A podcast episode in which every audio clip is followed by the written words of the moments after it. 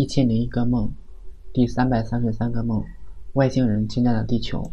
有天我正在外面玩，天空突然出现了红色的光圈，大家都很惊奇，不知道发生了什么。不久以后，从红圈飞出来一个东西，是一个飞行器。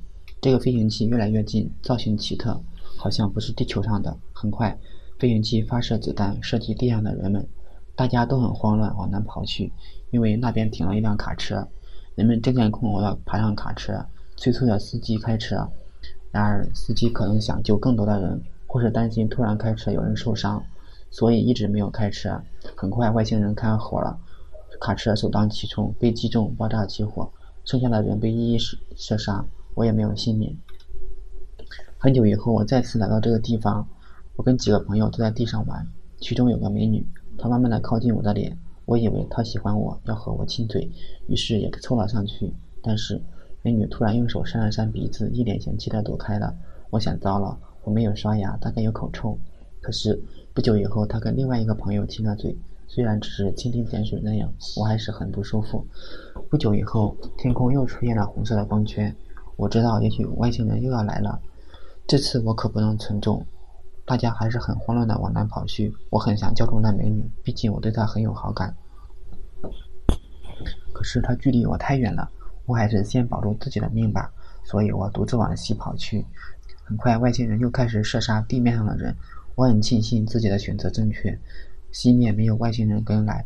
但是我没有发现头顶上有个小型的飞行器。后来我无意中发现了，连忙趴到草地上，希望那飞行器没有看见我。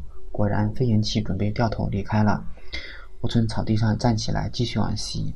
这时，我发现飞行器似乎又开始迟疑盘旋了。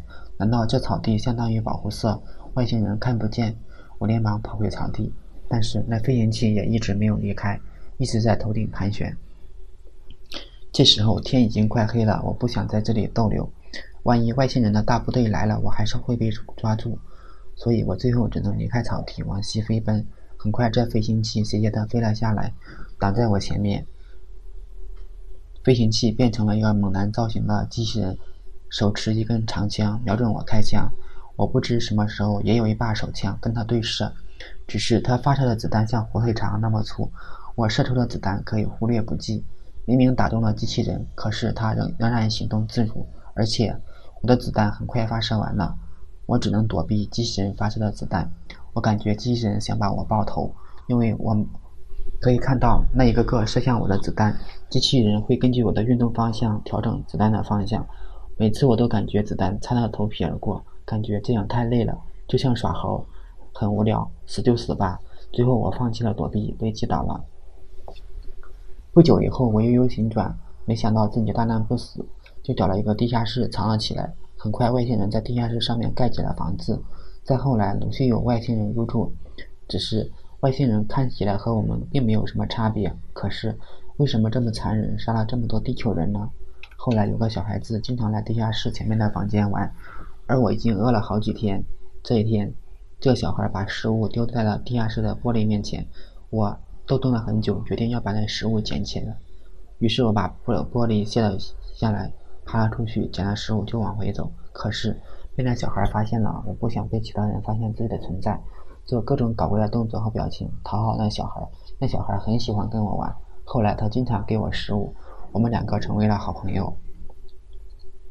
很不幸的是，有天被小孩的老爸发现了，他要把我抓起来。小孩再三恳求，他决定放过我，但是还是把我带走了。我跟着他穿过通道，来到一个大厅，几个外星人正在摆弄一个老式的音箱。他们对这东西一无所知，正好我是地球人，我也急于证明自己的价值，就自告奋勇去取走了音箱。这是一个老古董，即使在我所在的年代，而且像是被埋在地下很久，接口上生锈非常严重，都是铁锈和黄泥巴。我用刀片刮掉泥巴，把接线柱露了出来。这时我也陷入了困境。我修好音箱以后，还有什么价值吗？